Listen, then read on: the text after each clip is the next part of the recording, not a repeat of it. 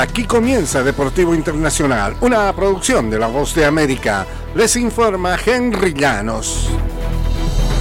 En el tenis internacional, el partido número 100 de Venus Williams en un abierto de Estados Unidos acabó con su derrota más desigual en el torneo de Grand Slam, donde fue campeona en los años 2000 y 2001.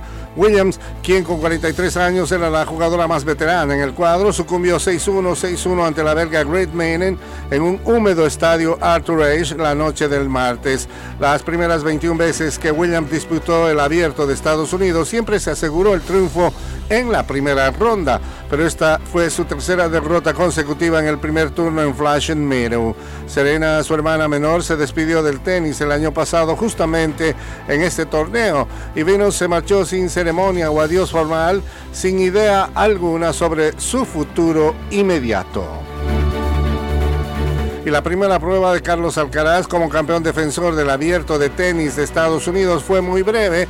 El precoz astro español avanzó a la segunda ronda con un esfuerzo mínimo la noche del martes cuando su rival Dominic Kepper abandonó al ir perdiendo 6-2, 3-2 tras doblarse el tobillo izquierdo en el octavo punto. Y aunque recibió tratamiento y procuró seguir, el alemán cogió visiblemente y acabó tirando la toalla. No es la mejor manera de ganar un partido, dijo el español. A mí me gustan las batallas duras. Es una pena que haya terminado de esa manera. Lo hemos intentado, no ha sido lo mejor en el mundo, pero algo le hemos hecho disfrutar al público, dijo Alcaraz.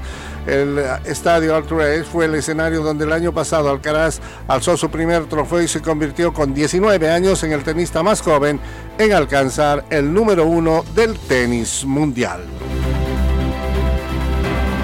En el fútbol internacional, el extremo brasileño Vinicius Junior no jugará los dos primeros encuentros de la eliminatoria rumbo a la Copa Mundial el próximo mes debido a una lesión en el tendón de la corva, según ha confirmado la Confederación de Fútbol de Brasil.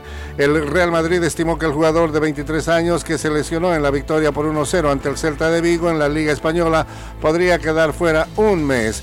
Brasil enfrentará el 8 de septiembre a Bolivia y cuatro días después ante Perú.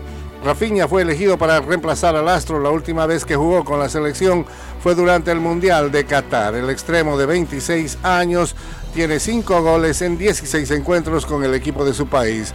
Los dos encuentros marcarán el inicio de la etapa del seleccionador Fernando Diniz al frente de la selección brasilera. Y hasta aquí Deportivo Internacional, una producción de La Voz de América.